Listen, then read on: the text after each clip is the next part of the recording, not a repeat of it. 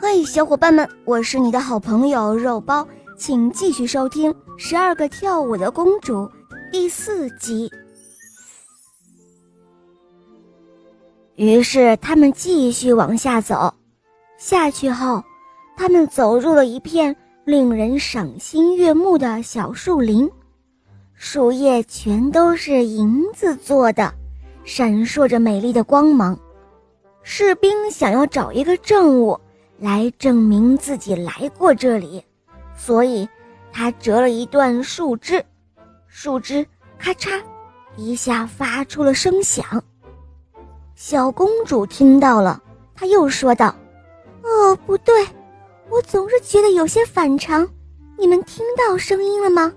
这声音以前从来都没有听到过。”大公主说：“你就不要疑神疑鬼了。”这声音一定是我们的王子发出的，只有他们才会对我们的到来欢呼雀跃，不是吗？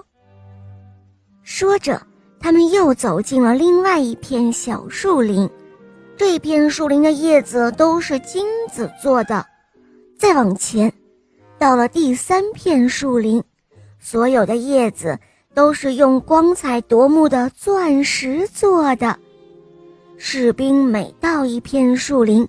都要折下一根树枝留作证物，每次都会发出咔嚓咔嚓的声音，这响动总是使小公主担惊受怕，而大公主又总是说这是我们的王子在欢呼。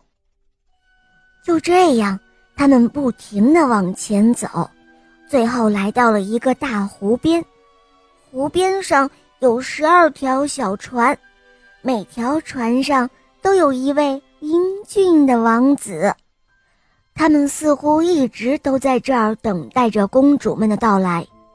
到了岸边，每个公主都各自上了一条船，士兵则是跟着小公主上了同一条船。当他们在湖上划动小船时，与小公主和士兵在一条船上的那个王子说：“哎，怎么会这样啊？好像这船今天特别重似的。我尽力滑动，船却没有平时那样前进的快。哎，我都累坏了。”小公主说：“哦，这只是天气有一些暖，我也觉得非常热。”就在湖的对岸，立着一座美丽的宫殿。宫殿里灯火辉煌，从里面还传来愉快的音乐，有管声和号声，还有喇叭声。他们上岸后一起走入宫殿，十二位王子都开始与公主们跳起了舞。